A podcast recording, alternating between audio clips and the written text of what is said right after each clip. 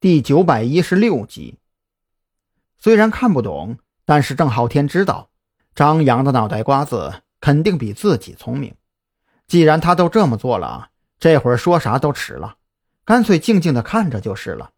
于是，他这嘿嘿一笑，就从张扬手里接过一兜塑料袋，自顾自的将手里的塑料袋放在过道座椅上，端起一碗羊肉汤面疙瘩，一边吧唧着嘴品汤。一边可劲儿的用葱油饼扇呼着热气，把羊肉汤和葱油饼的味道搞得整个走廊都是。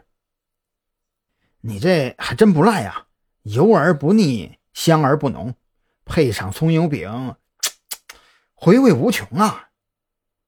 吃还不算完，郑浩天这活宝一边吃还一边充当起了美食家，那嘴巴吹嘘的是天花乱坠。要不是张扬买的跟他一样。都想换过来尝尝了。咕噜一声，小曾的肚子开始发出叫声。他昨天都已经睡下了，被孔森一个电话叫起来，跑到宾馆抓人，完事儿又是送医院，又是负责看守保护，折腾了半宿，那是水米未进。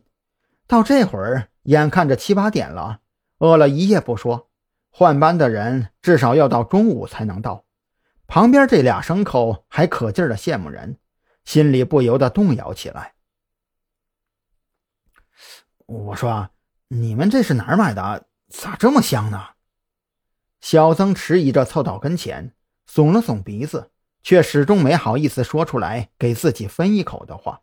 “嗨，就医院门口马路斜对面，呃，那个老张家的早餐店，你等会儿下班出去就能看见。”张扬心里知道这家伙忍不住了，也不拆穿他，揣着明白当糊涂，继续跟他斗气儿。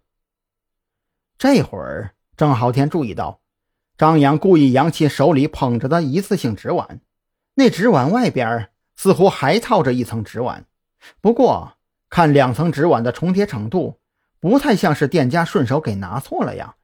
难道？深思之下。郑浩天顿时就懂了，他嘿嘿一笑，冲着张扬手里的纸碗努了努嘴：“张哥，你那碗咋还两层呢？这店家买一送一呀？”“可拉倒吧，兴许是忙叠在一起拿错了呗。”张扬嘴上这么应付着，眼角的余光却是瞟向小曾那边。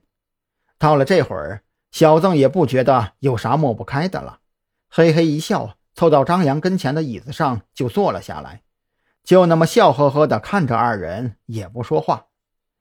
得得得，给你分点吧。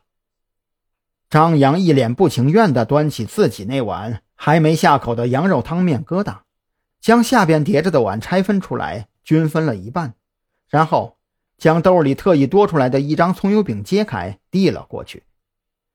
就这么点了，垫吧垫吧得了，等会儿换班了，自个儿出去吃。换班那我得饿死。小曾不经意间说漏了嘴，将下一班要等到中午才到的事儿给顺嘴说了出来。实际上，他心里还真没对郑浩天和张扬设防。前段日子，张扬在山南市连办好几起大案要案的事儿，早就在刑警队里传得神乎其神。作为正儿八经的自己人，拦着不让进病房，都已经显得很过分了。哪儿还能心有防备呀？就这样，张扬和郑浩天贼兮兮地看着小曾咕噜咕噜地喝完了羊肉汤面疙瘩，然后将葱油饼大口大口塞进嘴里，不约而同地露出了满意的笑容。